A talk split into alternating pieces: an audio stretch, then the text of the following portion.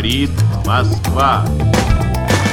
Je crois aux forces de l'esprit. Pour aller amuser la galerie. There is no alternative. Des astres, l'alignement des astres. Aber das ist die Auffassung des Bürgertums. Time will tell. Russe Europe Express, Jacques Sapir. Clément Olivier. Si tu voyais ce pays, ces trous à hommes partout, on en a la nausée, les boyaux, les trous d'obus, les débris de projectiles et les cimetières. Les auditeurs me pardonneront cette petite facilité qui est de citer une lettre d'Apollinaire pour lancer une émission sur la Grande Guerre. Mais son témoignage cent ans plus tard reste parmi les plus poignants. Poignant peut-être autant qu'il est ambivalent, lui qui voulait casser, je cite, du Bosch. C'est de tout ça qu'on va parler aujourd'hui. On se prête au petit jeu du chiffre rond euh, pour se demander quelle trace profonde la Première Guerre mondiale a laissé, en quoi elle est un tournant ou elle a été un tournant, qu'il soit militaire, économique, social, sociétal, comme on dit aujourd'hui, voire carrément moral. Bienvenue à tous, vous écoutez Russe Europe Express. Bonjour Jacques Sapir. Bonjour Clément. Je le disais, le sujet est immensément vaste. On y consacre donc une bien insuffisante cinquantaine de minutes pour ce numéro qui n'en est pas moins spécial. Et pour avoir un aperçu des innombrables historiographies euh, différentes qui peuvent exister, on a invité deux spécialistes. Avec nous en studio, Laurent Henninger. Bonjour. Bonjour. Historien militaire, euh, vous collaborez au magazine Guerres et Histoire. En 2012, vous co-signiez Comprendre la guerre chez Perrin. Et puis avec nous au bout du fil depuis euh, Montpellier, Frédéric Rousseau. Bonjour. Bonjour. Professeur d'histoire contemporaine à l'université Paul Valéry de Montpellier. Vous faites partie du CRID 14-18. Le CRID, c'est le collectif de recherche internationale et de débat sur la guerre de 14-18. Et vous avez notamment publié La guerre censurée, réédité en 2014 chez Point, une histoire à hauteur de soldats avec cette question fondamentale. Comment ont-ils pu tenir? Et très récemment, 14-18, penser euh, le patriotisme, c'est chez Folio. Alors, euh, Jacques Sapir, votre billet d'intro, un anniversaire comme celui-ci, c'est aussi l'occasion bienvenue hein, pour, les, pour vous, les chercheurs, de vous hisser sur le devant de la scène, euh, peut-être de l'actualité, pour poser des questions, disons, plus fondamentales que les polémiques médiatiques habituelles. Oui, bien entendu. Euh, il est clair que le centenaire de l'armistice, euh, centenaire qui sera fêté le, le 11 novembre, centenaire donc de la fin des combats et non pas de la fin de la guerre, euh, va poser toute une série de questions. Alors au-delà de l'émotion, au-delà des controverses, sur la forme que prendra cette commémoration. Par exemple, faut-il euh, justement euh, commémorer la fin de la guerre? Faut-il commémorer la victoire française? Peut-être faut-il commémorer les deux? Et on voit bien que euh, se pose la question de ce qui reste dans le monde actuel aujourd'hui, en 2018, de cette guerre de 1914-1918. Parce que cette guerre ne fut pas simplement un affrontement, un affrontement titanesque d'ailleurs entre deux alliances, et non pas entre deux pays, la France et l'Allemagne, il faut toujours le rappeler, cette guerre fut aussi le mouvement, le moment de bouleversement essentiel dans nos sociétés, qu'il s'agisse de la manière de produire, de la place des femmes, mais aussi de la généralisation, certes encore timide, de mesures sociales. Et oui, des bouleversements, on verra si nos invités sont, sont d'accord avec la liste que vous dressez. Tout d'abord, euh, eh bien, c'est ce qu'on appelle la guerre totale, ou nuance la guerre en voie de totalisation, Jacques Sapir. Oui, alors on parle de guerre en voie de totalisation ou de guerre totale, et il faut dire que de cela, les contemporains en avaient bien conscience. Euh, guerre totale, et j'ai plutôt tendance, moi, à préférer euh, cette expression, d'abord parce que il y a l'ampleur de la mobilisation des forces humaines des nations entraînées dans ce conflit. Guerre totale, ensuite, par la mobilisation de l'industrie et plus généralement de l'économie. Alors bien entendu, la Première Guerre mondiale n'est pas le premier conflit où la dimension industrielle et économique euh, devient importante. On avait déjà pu le constater lors de la guerre de sécession aux États-Unis, euh, et le bilan humain en avait d'ailleurs déjà euh, été terrible, puisqu'il faut rappeler que l'une des batailles les plus sanglantes de l'histoire jusqu'à la Première Guerre mondiale, c'est la bataille de Gettysburg. Euh, cependant, tout cela laissait présager ce que serait ce premier conflit mondial. Alors, cette mobilisation va laisser des traces, que ce soit dans le domaine social ou que ce soit dans la mise en œuvre de premières tentatives plus ou moins réussies de planification. Elle est une guerre totale, enfin, parce qu'elle durcit bien au-delà de ce qui avait été le cas dans les conflits précédents, les représentations sociales et symboliques et des représentations sociales et symboliques antagoniques. La logique ami-ennemi euh, va imprégner toute la société et, corollaire, la propagande de guerre va devenir absolument omniprésente. Et dans cette euh, omniprésence de la guerre, vous insistez sur la mobilisation militaire euh, de masse et sur ses conséquences, notamment sur les femmes. Ah oui, c'est tout à fait évident. La mobilisation des forces humaines fut en France absolument extensive. Alors, euh, il faut savoir que au recensement de 1911, la France comptait à peu près 40 millions d'habitants, 39,7, euh, dont 19,5 millions étaient des hommes, sur lesquels on comptait 12,6 millions de travailleurs valides. La mobilisation engloba environ 8 millions d'hommes, soit 41% de la population masculine et 62% de la population des travailleurs valides. Ajoutons à cela que euh, 1 600 000 furent tués dans cette guerre, c'est-à-dire un cinquième euh, de la force mobilisée, et que 4 millions d'entre eux passèrent à travers le, système de rotation euh, à Verdun. Tout ceci donne justement une mesure de l'ampleur et en contrepartie du choc sur la société que représenta cette guerre. Alors évidemment, devant une telle ponction, les femmes sont devenues un indispensable soutien à l'effort de guerre. En France, dès le 7 août 1914, elles sont appelées à travailler par le chef du gouvernement. Elles travailleront donc évidemment à l'usine, dans les services. Euh, on se rappelle la femme postière, euh, la femme conductrice euh, de tramway. Bon, tout cela sont des images, mais qui sont restées évidemment dans nos mémoires. Donc elles vont travailler dans ces services pour remplacer les hommes partis au front, mais aussi, et ça très souvent on l'a ignoré jusqu'à ce que des, travaux qui ont été réalisés depuis ces 30 dernières années le, mettent bien en évidence, dans l'agriculture, où en fait elles ont assuré la survie de l'agriculture française. Alors il faut se, euh, se souvenir que c'est la première fois qu'une société fonctionne quasiment sans hommes. Et ça, cela aura un impact tout à fait, euh, fondamental sur la représentation de la place des hommes et des femmes dans la société. L'entrée massive des femmes sur les marchés du travail urbain et l'éclatement des spécialisations entre hommes et femmes dans de nombreux métiers sont donc l'un des points importants que nous avons hérité de cette guerre. Et dans ces euh, nombreux différents métiers, euh, qui dit métier dit évidemment production, Jacques Sapir. Alors oui, euh, la Première Guerre mondiale exige une montée considérable de la production pour les biens militaires, comme les munitions, les armes, mais aussi pour des biens civils qui sont mobilisés à usage de guerre, comme le sont les hommes.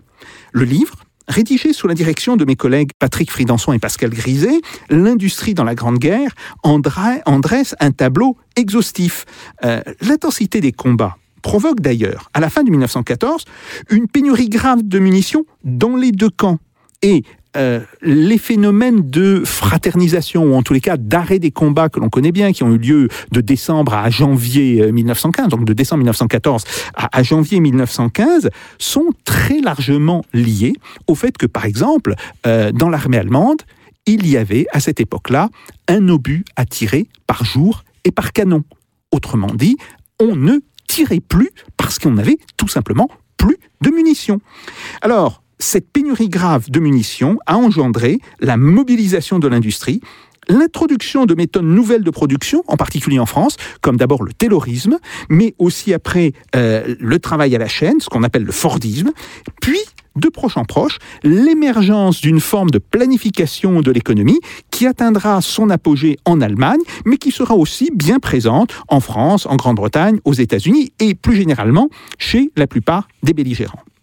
Il n'est d'ailleurs pas faux de considérer que la combinaison des changements sociaux, de l'horreur des combats, bien entendu, porte une forte responsabilité dans la révolution bolchevique en Russie, qui d'ailleurs va s'appuyer sur les méthodes de planification mises en place euh, par l'Allemagne. Rappelons-nous ce mot de Lénine, euh, le communisme est né en deux parties séparées, il est né dans sa partie politique en Russie, il est né dans sa partie économique en Allemagne. Et d'ailleurs, une partie des techniciens qui avaient organisé euh, cette, euh, cette planification de l'économie allemande sont venus travailler euh, en Russie à la fin 1918 et au début 1919. Donc on voit qu'il y a là des idées extrêmement importantes, comme les idées de politique industrielle, euh, de planification, idées qui ont marqué le XXe siècle et qui perdurent d'ailleurs encore aujourd'hui et qui sont directement issues de la Première Guerre mondiale. Et alors, quelles conséquences a cette évolution du mode de production? Eh bien, tant en raison de cette mobilisation extensive de l'industrie que de la participation des partis sociaux-démocrates au gouvernement dit d'union sacrée, se dégage progressivement l'idée que l'État doit imposer aux patrons et aux employeurs un minimum de mesures sociales les premières assurances vieillesse généralisées, la naissance aussi du Bureau international du travail, qui, et c'est très symptomatique, euh, sera mis sous la présidence d'Albert Thomas, Albert Thomas qui fut l'un des grands socialistes, mais organisateur justement de cette mobilisation euh, de l'industrie. Il n'a pas été le seul. Euh, Loucher, Louis Loucher, euh, qui vient tout à fait d'un autre milieu, a joué aussi un rôle extrêmement important. Bref, tout cela découle euh, de ce changement euh, tout, à, fait euh, fantastique et, et, je dirais extraordinaire engendré par la Première Guerre mondiale. Et de fait, les syndicats sont pour la première fois reconnus comme des acteurs sociaux de plein droit au niveau national. Et pour finir, Jacques Sapir, il ne faut pas oublier que la Grande Guerre, elle est allée jusqu'à modifier les paysages. Oui, alors on a évidemment euh, cette image, et qui reste très vraie, euh, de paysages absolument dévastés, de paysages lunaires euh, autour de Verdun et en règle générale sur, sur la ligne de front. Euh, ce sont des choses qui ont beaucoup euh, marqué les esprits. On a aussi le fait que euh, très souvent les paysans de ces régions vont trouver et vont même parfois mourir d'obus non explosés euh, de munitions euh, non explosées, ça, reste, un, ça, reste un, phénomène qui d'ailleurs euh, est traité dans un seul film. Vous savez, c'est ce film de Bertrand Tavernier, donc, si vous voulez, qui, montre cela. Et puis, il y a aussi la reconstruction des régions dévastées du nord et de l'est de la France, qui va donner un style particulier à plusieurs villes. Les Français vivant aujourd'hui vivent encore parmi les reliques, tant architecturales que sociales, voire politique, on peut dire, parce que le bourrage de crâne n'est pas mort, voire mental, effectivement, de la guerre de 1914-1918. Et d'ailleurs, un hebdomadaire bien connu, et que nous ne citerons pas aujourd'hui, mais qui porte un nom de palmipède et qui paraît tous les mercredis, est issu, lui aussi, directement de la Première Guerre mondiale. Et oui, citons-le à moitié, le, le, le, canard dont on ne peut pas dire, euh, ou ça, ça, dépend à voir qu'il qui appartienne à cette catégorie mais, du, du mais, bourrage de crâne. Mais, mais vous savez que euh, le canard avait d'abord comme sous-titre le canard déchaîné, et que à la suite de l'intervention régulière de la censure, il a pris le nom de canard mmh. enchaîné. En tout cas, Laurent Henninger, euh, commençons peut-être euh, brièvement en passant sur, euh, ces questions d'actualité qui nous, qui donnent l'occasion de, se pencher sur, ce sujet. Est-ce que, vous pensez qu'il faut commémorer la, victoire ou, la paix mais on peut commémorer les deux, ça n'a rien d'incompatible. Euh, D'un point de vue euh, humain, euh, et donc universaliste, on peut commémorer la paix, la fin de la guerre, la fin de l'horreur, mais d'un point de vue euh, patriotique, d'un point de vue français, on peut tout à fait commémorer la victoire, d'autant que cette victoire, d'un point de vue militaire tout au moins, euh, parce que d'un point de vue politico-stratégique, c'est une autre paire de manches, si vous me passez l'expression, mais d'un point de vue militaire, c'est réellement une victoire française en 1918. Euh, on le sait maintenant. Bon, et, ça, les Français l'ont complètement oublié. Euh, les clichés que les gens ont dans la tête, c'est d'une part 1914, les pantalons rouges et tout ça, soit les clichés 1916, 17, euh, Verdun, le chemin des dames, la boue, les tranchées, l'horreur, etc. Bon, c'est vrai, tout ça, ce sont des clichés qui, qui, qui représentent bien la Première Guerre mondiale de notre point de vue à nous, mais on oublie toujours que l'année 1918 c'est une année différente des autres d'un point de vue militaire. D'une part, c'est beaucoup moins une guerre de tranchées, une guerre statique comme les années précédentes. Ça redevient une guerre de manœuvre.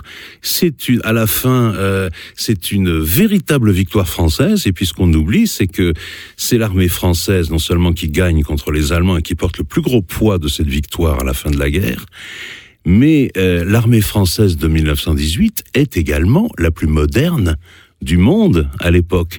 Elle est, toute proportion gardée, euh, un peu ce que sera l'armée américaine en 1944 en termes d'équipement, de modernité, de mécanisation, de nombre de camions, etc., etc.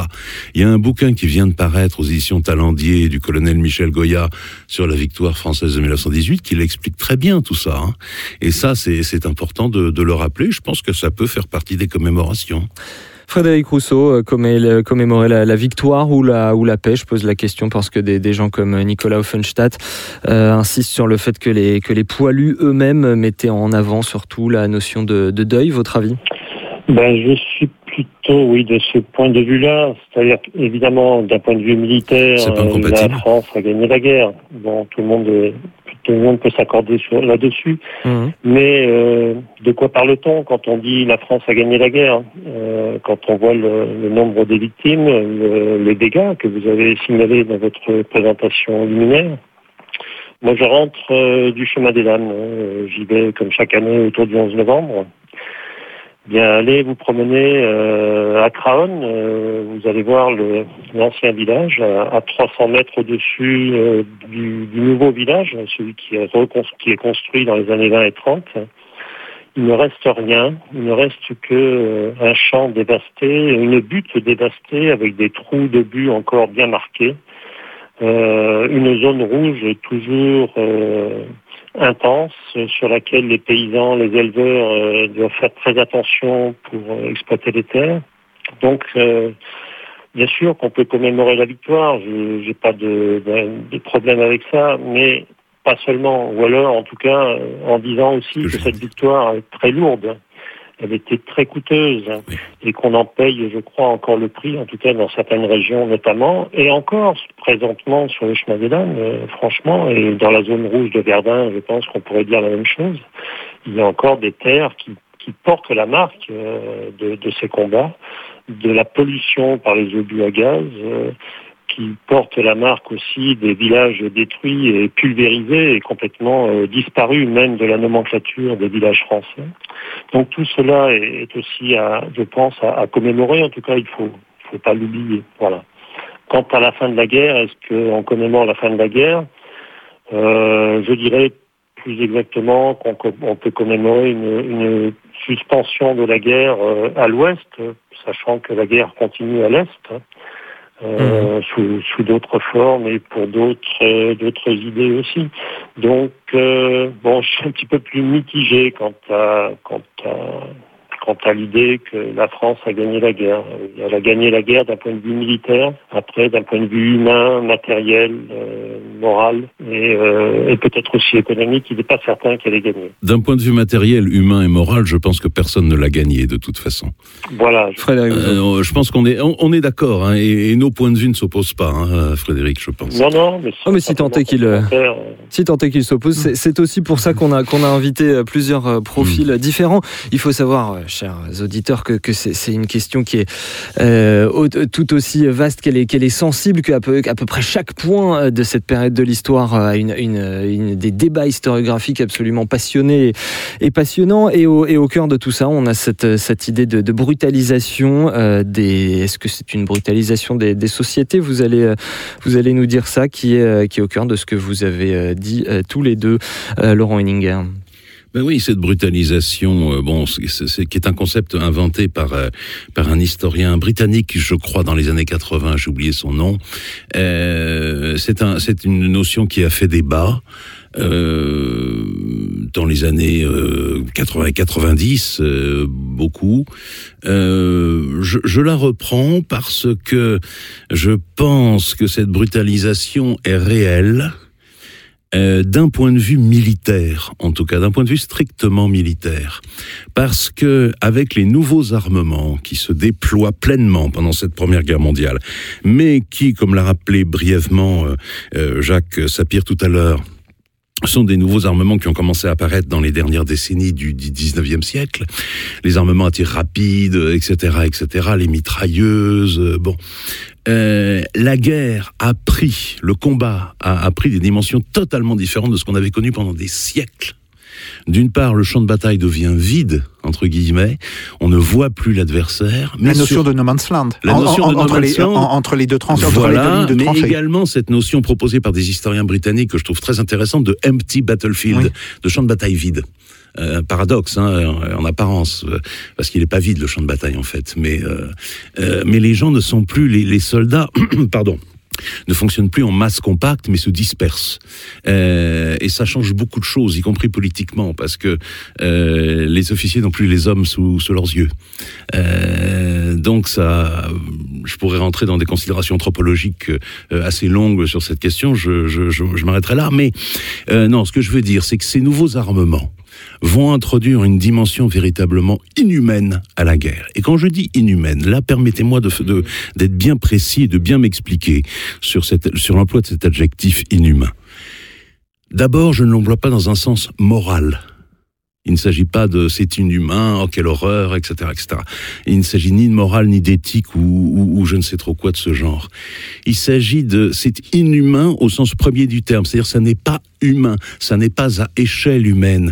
C'est-à-dire que ces nouveaux armements introduisent une mort d'une violence, d'une rapidité euh, et d'un arbitraire euh, qui sont absolument ingérables par le système nerveux et cognitif du corps humain. Donc, ça change tout. Ça change tout. Et il ne s'agit pas non plus de cruauté quand j'emploie le mot inhumain, parce que la cruauté au combat ou après le combat, euh, les exactions, les horreurs, etc., les massacres, les tortures, on en a eu pendant la guerre de Troie. Il y a des, il y a des, il y a des massacres abominables, il y a de la cruauté. Euh, pendant les guerres napoléoniennes, le, la cavalerie légère des hussards commet des horreurs dans les villages qu'elle traverse. C'est propre à la guerre. Euh, c'est propre à la guerre, ce genre de cruauté, de d'exaction, d'horreur, etc., etc. Donc ça, c'est c'est pas l'inhumanité. Ça, au contraire, c'est une cruauté totalement humaine et pas du tout inhumaine. Non, là, je parle d'inhumanité. Hmm. Et ça, c'est euh, alors c'est pas uniquement la Première Guerre mondiale, mais la Première Guerre mondiale voit l'apothéose de euh, de ce processus euh, qui va continuer ensuite. Et, euh, et c'est intéressant parce que Pardon, oui, je, je vous laisse la parole. Simplement faire réagir euh, Jacques Sapir rapidement avant, de- avant de passer à la suite. euh, Est-ce qu'on peut commémorer comme ça une victoire dans une guerre euh, inhumaine comme nous l'a décrit Laurent Henninger? Alors, euh, oui, je pense qu'on peut commémorer une victoire, mais il faut faire très attention, effectivement, parce que, euh, d'abord, victoire contre qui? Euh, Contre le peuple allemand? Contre les dirigeants allemands, Euh, voilà, c'est euh, c'est des vraies questions, bien sûr, C'est aussi, la- sûr. c'est aussi la question qu'il faut poser. Et C'est ce qui est actuel, Tout bien à fait. sûr. c'est- Et, et puis après, je voudrais euh, revenir sur, sur cette question justement d'inhumanité. En fait, c'est très intéressant. Il y avait un dicton euh, dans l'armée russe euh, du temps euh, des guerres napoléoniennes qui disait « Seule la baïonnette tue. La balle est folle, Mhm. seule la baïonnette tue. » Et puis, euh, on va mourir par balle dans la guerre de sécession Oui. ça sera quand même l'un- l'une des euh, principales causes. Bien sûr, il y a toujours des, des morts à la baïonnette, mais euh, l'une des principales causes de mort, c'est la balle. Et Non, excusez-moi, la principale cause de mort, c'est encore les maladies. oui, tout à fait. Bien sûr, il y a, il y a les, les- les maladies parce que les services de santé sont, Sont tout à fait embryonnaires et ne fonctionnent pas. Et puis on a dans la guerre russo-japonaise, Oui. pour la première Oui, fois, oui, l'émergence de l'artillerie. L'artillerie Et des mitrailleuses. Voilà, mais l'artillerie cause 41% des morts euh, dans la guerre russo-japonaise. Et c'est ça qui, en fait, va beaucoup frapper euh, les esprits, c'est le fait que l'on meurt euh, sans avoir vu l'ennemi. Sans l'avoir vu, sans l'avoir entendu venir, parce que les obus qu'on entend sont ceux qui ne vont pas vous, euh, qui ne vont pas vous tomber dessus. Euh, c'est un arbitraire, une loterie totale. Et ce qui est euh, le paradoxe de ces, de ces, de ces conflits, de cette modernité de la guerre, c'est que ça crée deux choses. Ça crée trois choses. D'une part, ça va créer une modification de la nature du courage guerrier, qui ne va plus être le même. Pendant des siècles, le courage guerrier était un courage héroïque. Là, le courage héroïque est, est caduque dans les guerres modernes. Il faut passer un courage de type stoïcien. Euh, c'est une question anthropologique de fond.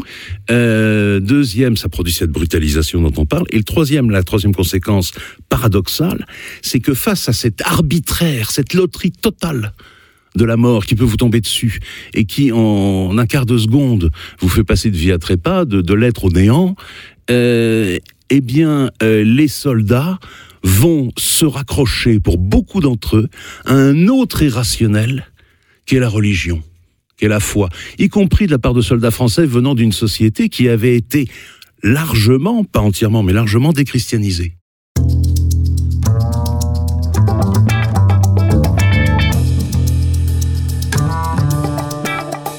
Russe Europe Express, Jacques Sapir. Clément Olivier. Et cette euh, brutalisation, euh, Frédéric Rousseau, elle est, elle est liée aussi à, à- à l'engagement progressivement total de, de la société dans, dans, cette, dans cette guerre. Votre, votre avis sur ce qui vient d'être dit, euh, une, tout autant, on est tout autant face à un choc démographique qu'à un choc de, de mobilisation? Oui, avant ça, je vais, je vais revenir un Je vous en prie, bien le, sûr. le concept même de, de brutalisation. Bon, euh, au sens où l'emploi les, les historiens euh, c'est au sens anglo-saxon du terme, et ça veut dire ensauvagement.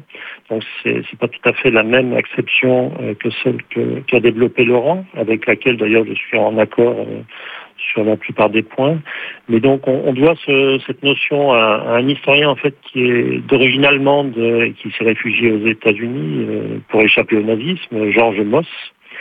Euh, et son, son concept s'adapte, enfin s'applique euh, plus précisément au cas allemand. C'est-à-dire qu'il développe, euh, il réfléchit sur l'avènement du fascisme et du nazisme en Allemagne, et il explique que euh, la Grande Guerre a, a généré une brutalisation des rapports politiques, ce qui se traduit par des assassinats politiques, par une- un début de guerre civile, etc., etc.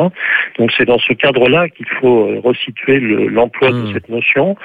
Euh, après, Et votre avis euh, je suis d'accord euh, sur le fait que d'un point de vue militaire, effectivement, il y a, une vraie rupture. Euh, c'est vrai qu'on voit de moins en moins euh, celui d'en face, celui qui que l'on est censé euh, tuer ou qui est censé nous tuer. Donc de ce point de vue-là, j'adhère tout à fait à ce qu'a dit euh, Laurent. Il y a de nouveaux armements, etc. Et donc ça, ça, ça détruit totalement la thèse d'un accroissement de la cruauté sur le champ de bataille, en tout cas de la cruauté interpersonnelle. Ça ne tient pas euh, une Hmm. seconde. Quant au combat euh, au, au couteau, euh, à la baïonnette, etc., dont on nous a rebattu les oreilles aussi depuis 20 ans, euh, ça ne tient pas non plus euh, du tout la route. Par contre, là où j'aurais peut-être un petit point de, divergence, en tout cas plutôt une, volonté de, compléter un petit peu le tableau, quand on dit que cette guerre d'un nouveau type, euh, mécanique, euh, à distance, euh, industrialisée, etc., euh, est une pure loterie, euh, une loterie totale, pour reprendre les mots de, de Laurent, euh, je pense qu'il faut, je suis d'accord sur, sur l'idée, mais à condition de, de rapporter ça quand même au fonctionnement également euh, des armées, à la chaîne de commandement, aux ordres qui sont donnés ou pas, d'attaquer ou pas dans des conditions euh, qui sont euh, qui permettent d'accéder, enfin de, de conquérir du terrain ou pas. Euh, bon, les, les années euh, 15-16 du, du fameux grignotage, euh, bah, ce n'était pas qu'une loterie totale, c'était aussi Oui, des choix euh, militaires et politiques qui ont été pris par des responsables Ou euh, des pour irresponsables même. Je dirais que euh, le, le sort des soldats envoyés à l'assaut d'une d'une crête dont qu'on va reperdre l'après-midi suivant et qu'il faudra reprendre à nouveau le lendemain, etc. euh, jusqu'à la fin euh, jusqu'à la fin des effectifs euh, qu'on a renouvelé plusieurs fois. Euh, donc euh, loterie totale, oui, d'un point de vue, c'est vrai que les, les, les obus ne, ne choisissent pas leurs euh, leurs victimes. Néanmoins, euh, il y a des choix politiques et militaires qui sont faits sur le terrain et donc il ne faut pas euh, l'oublier. Tout à fait. Quant au fait de savoir si euh, les gens se réfugient dans la religion, euh, moi je serais un petit peu plus circonspect. C'est vrai qu'on voit que les, les messes sur Pas dans la tous, zone hein. du front euh, font le plein, et c'est vrai que ça peut surprendre dans un pays qu'on- que l'on disait déchristianisé euh, assez largement. Néanmoins, peut-être faudrait-il pas euh, confondre euh, la foi et la superstition. Il y a, il y a un retour du, Mhm. de la superstition chez les soldats, on le voit à travers les témoignages. Et puis surtout, euh, on va à la messe aussi pour commémorer ces morts. C'est un lieu de, de souvenir, c'est un lieu de deuil. Euh, De socialisation même tout simplement. pas simplement, ce n'est pas simplement, je pense, un, un fait religieux. Oui, je suis d'accord. Maintenant, euh, Jacques Sapir tout à l'heure évoquait les, les fraternisations et euh, avançait l'idée que finalement, si les fraternisations avaient eu lieu, c'était grâce euh, ou à cause d'un manque de munitions d'artillerie.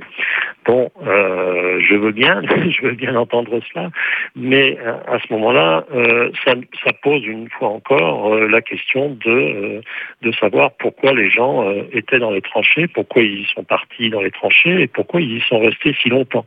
Parce que si dès qu'on manque de combats d'artillerie, les hommes sortent des tranchées pour fraterniser, il y a un problème. Et donc euh, il faut il faut poser cette question.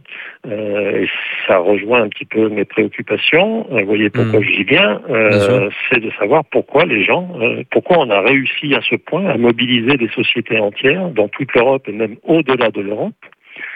Alors on nous parle de, de consentement patriotique, etc de, haine de l'ennemi euh, euh, irrépressible, qui nourrit elle-même le consentement, qui se nourrit de la haine dans un cercle vicieux euh, jusqu'à la fin des temps.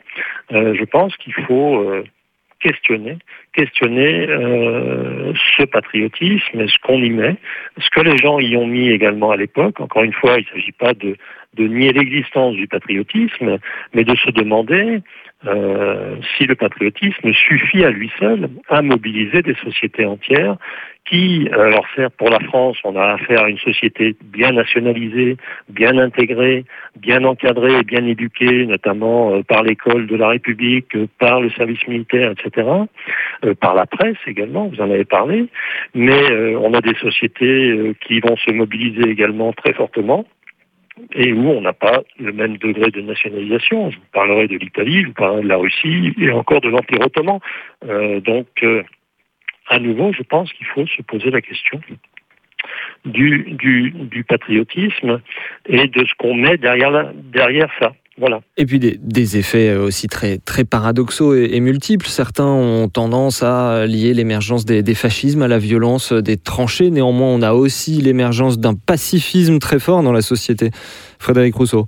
Alors, effectivement, on nous présente la Grande Guerre euh, de 14-18 comme la matrice mmh. des totalitarismes, du fascisme, du nazisme et allons-y, du bolchevisme et du stalinisme, et y compris euh, d'Auschwitz qui est un raccourci euh, mmh. totalement euh, incroyable et qui obère euh, du même coup, qui efface totalement, euh, bah, d'une part, l'antisémitisme qui était bien présent en Europe, euh, y compris à l'Ouest, avant la Grande Guerre, qui obère également tous les mouvements sociaux, toutes toutes les insurrections ouvrières qui ont eu lieu au cours du XIXe siècle, réduire la révolution russe à une origine euh, de, la violence de la guerre dans les tranchées, euh, c'est pas très raisonnable non plus. Évidemment que la guerre a, appris aux gens, aux hommes notamment, à porter un fusil et éventuellement à s'en servir, mais on ne peut pas réduire les révolutions russes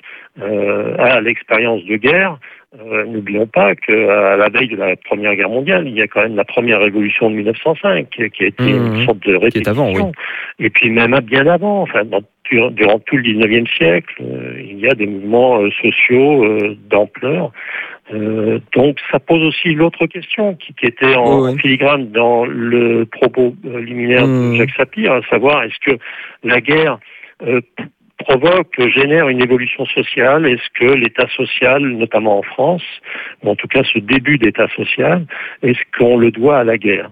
Eh bien, c'est une question aussi qu'il faut qu'il faut aborder. Je voulais simple- simplement faire euh, réagir euh, Jacques Sapir parce que on- là effectivement il y a le, la révolution bolchevique. Quant, au- quant aux radicalités euh, de, de l'autre côté, le côté fasciste, on a aussi des, euh, des chercheurs qui nous disent que ces radicalités euh, se, se, se créent dans, dans, dans les années 30 et pas euh, pendant la guerre. Ah, Votre, de votre réaction euh, à ce que, à ce que vient de dire Frédéric euh, Rousseau? Alors, je pense qu'il est tout à fait vrai qu'on ne peut pas tout expliquer par la Première Guerre mondiale. Néanmoins, euh, le fascisme italien, le premier, euh, est, lui, assez directement le produit euh, des comportements issus de la Première Guerre mondiale. Euh, une grande partie euh, des militants euh, du Parti national fasciste sont des anciens combattants et euh, ils sont soudés justement par cette espèce de fraternité des gens qui ont souffert terriblement euh, qui ont une expérience de souffrance ensemble et qui considèrent que De souffrance reçue et de souffrance donnée aussi. tout à fait, tout à fait, euh, mais qui considèrent que euh, le pouvoir politique n'est pas capable justement de rendre compte et de leur euh, payer d'une certaine manière euh, cette souffrance. Donc ça, c'est euh, le lien entre le fascisme italien et la Première Guerre mondiale est tout à fait évident. Euh, ce que dit Mauss sur la brutalisation de la guerre, c'est vrai, mais je pense qu'il faut aller plus loin c'est bien euh, l'idée que, euh, en tous les cas, pour toute une série d'intellectuels, et, c'est une idée qui quand même prend euh, dans la masse, cette idée que fondamentalement, eh bien, la vie humaine n'a pas un prix aussi haut qu'on veut bien le dire, que l'on peut tuer de manière assez facile. Et ça, si vous voulez, c'est quelque chose d'assez clair. Bon. Après, euh, je pense que pour expliquer le stalinisme, euh, il y a d'autres facteurs. Euh, autant je pense que la révolution en tant qu'événement est très liée à la guerre. L'évolution ultérieure du régime bolchevique, puis de ce qu'on appelle le, régime soviétique, répond à d'autres phénomènes, et qu'il y en particulier le fait de la ruralisation de l'Union soviétique à partir de la fin des années 20 qui explique très largement euh, le stalinisme.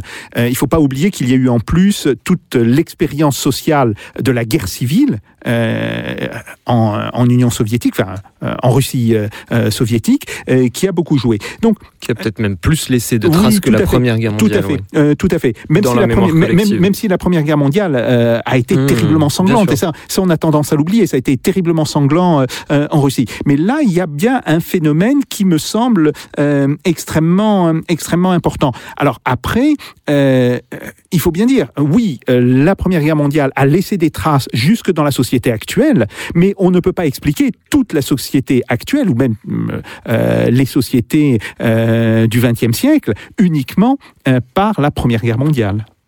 Laurent Henninger sur l'Allemagne. Oui, alors réagir. sur l'Allemagne, là effectivement, je suis euh, entièrement d'accord avec euh, Frédéric Rousseau. Euh, je pense que le nazisme, c'est-à-dire la variété allemande du fascisme, euh, ne s'explique pas par la Première Guerre mondiale, Mhm. ou très peu.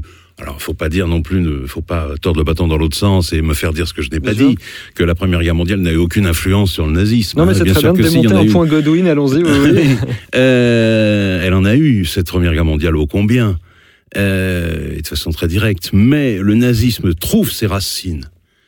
Euh, le phénomène, enfin pas uniquement le nazisme, tout ce qui s'est passé en Allemagne dans les années 20, entre 18 et 33, puis entre 33 et 45, euh, a des racines qui remontent encore plus loin, qui remontent au 19e siècle, qui remontent à l'Allemagne de Guillaume II, et à ce qui s'est passé dans l'Allemagne de Guillaume II, et qui remonte également au militarisme prussien tel qu'il s'est euh, forgé et déployé, notamment à l'intérieur de l'État et de la société allemande au XIXe siècle. Quand je dis le XIXe siècle, c'est-à-dire euh, des années, je dirais 1850-1860 à 1914. Et même avant 1850-1860 d'ailleurs, puisque je pense que fondamentalement, le- l'un des problèmes majeurs de euh, la caste militaire allemande au XIXe siècle, c'est que paradoxalement, elle n'a jamais véritablement compris le plus grand intellectuel qu'elle avait elle-même jamais produit, à savoir Clausewitz. C'est ça son paradoxe et son, son, son drame, Hmm. si, si, si je puis dire.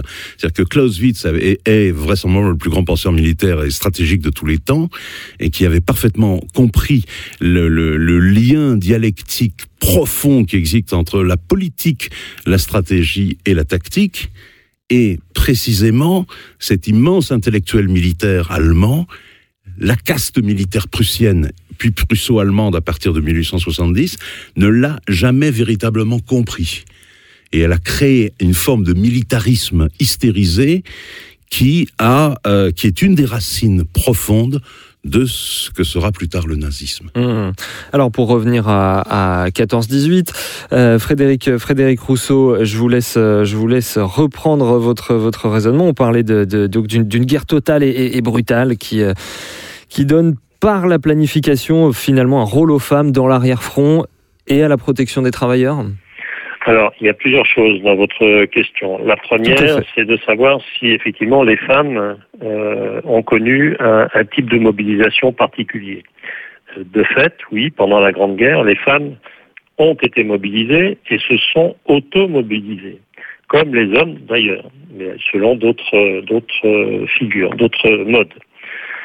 La, chose qui, ressort euh, notamment de mes dernières recherches, c'est que d'une part, la guerre des unes n'est pas forcément la guerre des autres. Je m'explique. La Mhm. mobilisation des bourgeoises, des femmes de la bourgeoisie, et je n'y mets là non plus aucune connotation Mhm. de quelque sorte, euh, simplement les, les femmes euh, lettrées, les femmes qui oui. un capital, euh, un vrai capital, qui ont un, un genre de vie bourgeois avec domesticité, etc.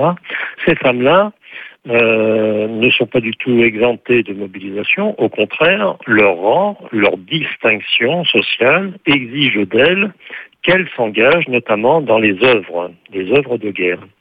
Quant au et ça n'empêche pas que à côté de ces œuvres de guerre, ces femmes comme toutes les autres femmes, là cette fois, euh, soutiennent également par des colis, par des correspondances régulières, euh, les hommes, leurs hommes qui sont au front.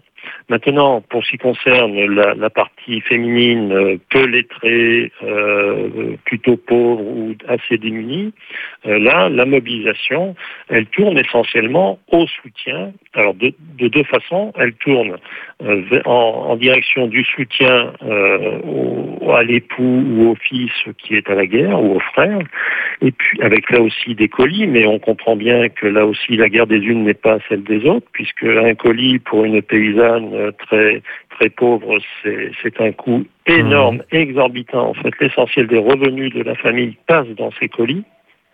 Et puis, il y a une deuxième chose, c'est que les paysannes sont, euh, font beaucoup plus de travail. Alors, il faut faire attention avec l'idée que les femmes se seraient mises au travail entre 14 et 18, hein, parce que c'est un petit peu ce que nous disent les élèves quand ils, ouais. quand, quand elles travaillaient déjà bien. Oui, oui, oui. Bon, les femmes ont toujours travaillé, simplement euh, les femmes à la campagne bien ont sûr. travaillé encore plus. Euh, du fait de l'absence des hommes et surtout elles ont fait des travaux de force qui, qui généralement étaient euh, réservés aux mmh. hommes et donc oui, pas d'oisiveté naturelle à, à, pousser la charrue mmh. etc etc et donc euh, elles ont eu une vie non seulement misérable mais épuisante physiquement. On a beaucoup de témoignages de femmes de la campagne qui sont littéralement épuisées. Par contre, il y a des effets euh, que l'on peut dire un petit peu plus positifs, en ce sens que, euh, notamment pour les femmes euh, qui, qui, qui, reçoivent l'allocation de femmes démobilisées, eh bien, un certain nombre de femmes qui jusque-là n'en avaient jamais eu l'expérience, eh bien, elles peuvent disposer d'un petit pécule régulier et gérer elles-mêmes un budget, euh, et ce qui est un apprentissage que beaucoup de, femmes font, notamment de femmes euh, modestes, de, statut modeste, alors que les bourgeoises elles-mêmes euh, ont déjà euh, expérimenté cela, en tout cas la plupart d'entre elles. Et puis il y a une autre euh, une autre chose, c'est qu'effectivement il y a la prise de conscience chez beaucoup de femmes, mais je dirais chez beaucoup de couples, parce que euh, ça se vit en couple. Euh, beaucoup de femmes prennent conscience qu'elles sont capables d'assumer des charges et donc des responsabilités. Et donc ça a un corollaire, c'est que après la guerre, il va y avoir des réajustements plus ou moins douloureux lorsque les hommes vont vouloir reprendre toute leur place. Alors, une évolution, une prise de conscience, mmh. oui, mais euh, comme une parenthèse aussi, euh, parce qu'il va falloir quand même attendre encore quelques décennies pour que l'idée d'une égalité de traitement entre les hommes et les femmes, notamment au plan politique, mais, mais au-delà, euh, fasse, fasse, fasse au jour. Donc, euh, il y a des évolutions, c'est certain, mais euh, c'est pas si rapide que ça. Voilà. Mmh. C'est pas si rapide. Jacques, Jacques un dernier mot oui, oui, je peut-être euh, l'Italie. Euh, c'est vrai que le, le, fascisme italien est, sort relativement détranché notamment du point de vue des militants euh, qui sont très impatients, mais n'oublions pas qu'il n'y a pas que des militants impatients euh, fascistes, il y a aussi des militants impatients communistes à la même époque et que le fascisme va l'emporter euh, sur les militants communistes. La deuxième chose qu'il ne faut pas oublier, c'est que euh, l'État fasciste, notamment des années 20, euh, je dirais, euh, coule, euh, coule ses pieds dans les chaussons de l'État libéral italien d'avant-guerre et de, de, la guerre, dont les, les, principales mesures, notamment de coercition, de répression, d'encadrement de la population, sont déjà en place avant même l'arrivée de Mussolini au pouvoir. Donc il y a une sorte de continuité euh, sans doute de, de durcissement euh, de l'État libéral italien dans les premiers mois et les premières années du fascisme italien avant sa radicalisation notamment euh, raciale euh, ou raciste euh, au milieu des années 30. Voilà. Jacques Sapir, cette question, on a abordé cette question de, de, du rôle des femmes. Vous parliez également, il faut, faut qu'on revienne là-dessus, de, l'émergence de, de l'OIT. On, on, peut avoir de notre côté de l'ancien mur l'impression que la planification c'est quelque chose de très soviétique. En fait, c'était bien le cas euh, dans cette guerre euh, de, de, l'économie. Et ça a fait émerger, quoique de façon peut-être minoritaire, vous allez nous dire, euh, l'idée qu'on ne peut pas faire, faire n'importe quoi aux travailleurs parce que finalement c'est assez contre-productif. Oui, alors là, il, y a, deux questions. La première question, c'est évidemment euh, sur euh, cette émergence de la planification. Euh, c'est intéressant et, c'est bien mis effectivement en valeur dans le livre de hum, Patrick Fridanson et de Pascal Grisé, dont j'ai parlé tout à l'heure. La première chose, c'est que dans tous les pays, on a un rôle déterminant de l'État euh, en matière industrielle et économique. Alors maintenant, ce rôle, il n'est pas le même euh, dans les différents États. Euh, nous avons une structure très centralisée en Allemagne euh, autour euh, du comité des approvisionnements, ce qui s'appelle en allemand le KRA, et euh, dont le président, c'est Walter Rathenau, euh, qui aura d'ailleurs une fin tragique au début des années 20, mais qui lui-même euh, se définissait, ça c'est quelque chose d'extrêmement euh, étonnant, comme un bolchevique. Euh, en particulier Mhm. euh, dans, euh, dans son livre qu'il écrit La mécanisation du monde et qu'il écrit en 1918, il dit euh, La nuit, euh, je me sens un bolchevique et quand je me réveille le matin et que je vois euh, l'état politique euh, du peuple allemand, je redeviens un libéral. Et donc voilà, il y avait quand même euh, cela qui était euh, en germe euh, en Allemagne. Après, on voit que euh, en France, il y a bien aussi une forme d'organisation par l'État de la production, mais elle est beaucoup plus négociée. Et d'une certaine manière, euh, tout ce que l'on a dit sur euh, le modèle français de planification, qui est une planification indicative, euh, qui est une planification qui joue beaucoup euh, sur euh, l'intégration à la fois des entrepreneurs et des syndicats dans les années 50 et dans les années 60, on le retrouve, ou plutôt, il a une espèce de forme anticipée dans euh, ce que fait Thomas, dans ce que fait d'ailleurs Loucher, qui lui sera d'abord associé, puis qui prendra euh, la place de Thomas euh, en euh, 1917. Donc on voit là aussi que d'une certaine manière, il y a euh, une structure euh, qui va être de longue durée. Euh, troisième point important, ce que l'on a tendance à oublier, c'était la, la planification par les ministères. Et ça, c'est essentiellement le cas de la Grande-Bretagne, avec le ministère des approvisionnements, qui va jouer un rôle extrêmement important dans la Première et dans la Seconde Guerre mondiale. Euh, et ça, c'est vraiment, euh, à l'évidence, euh, une réaction issue de la Première Guerre mondiale, mais aussi, et ça, on a tendance à l'oublier, aux États-Unis. Parce que aux États-Unis, il y a eu, de fait, une véritable planification, d'ailleurs dans les deux guerres mondiales, mais cette, cette planification, elle trouve son embryon dans les mesures qui sont prises euh, en 1917 et au début de 1918, tout simplement pour armer l'armée des États-Unis, parce que euh, les États-Unis sont devant ce paradoxe, ils peuvent fournir beaucoup d'hommes, ils n'ont pas d'armes.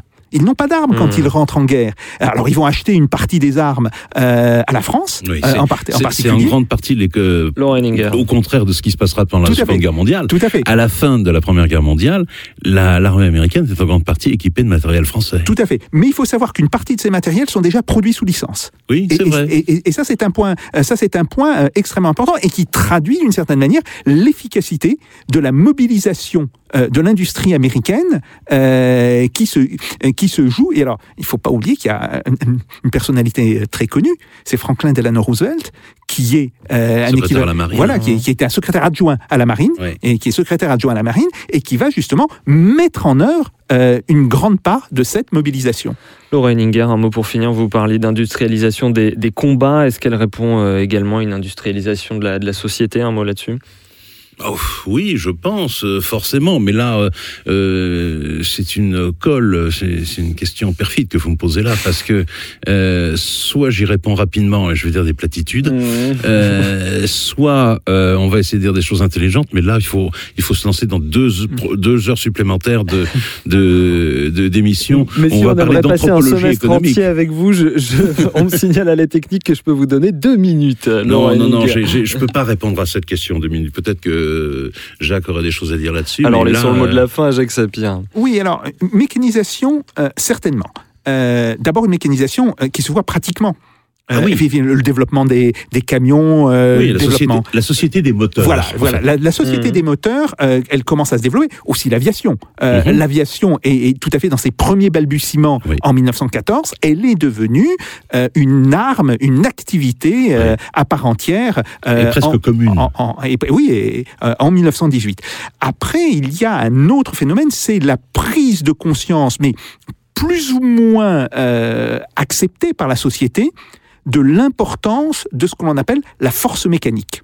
Alors, il y a des gens qui vont justement euh, dire non, cette force mécanique, elle est essentielle. Puis il y a des gens qui disent non, mais vous savez quand même, il y a l'importance de l'agriculture, l'importance du cheval, euh, etc. Mais néanmoins, c'est de cette époque-là, et, et vraiment des années 1916 à Oui. 1918, qu'il y a la prise de conscience euh, de la force mécanique euh, dans toutes les sociétés. Et qui dit force mécanique dit bien entendu euh, développement de l'industrie, dit passage au travail à la chaîne, dit modernisation euh, de l'appareil industriel. Et ça, ça va rester de manière extrêmement importante. C'est là où on voit peut-être l'empreinte euh, la plus longue euh, de la Première Guerre mondiale sur nos sociétés. Merci Laurent Henninger et Frédéric Rousseau. Merci infiniment à vous deux. Merci bien sûr aussi à vous, Jacques Sapir.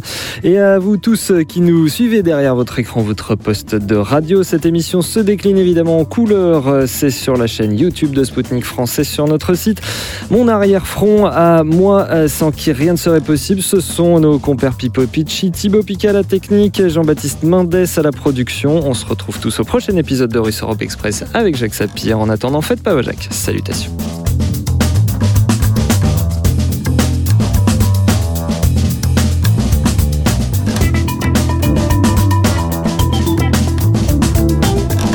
This is not a method. This is provocation.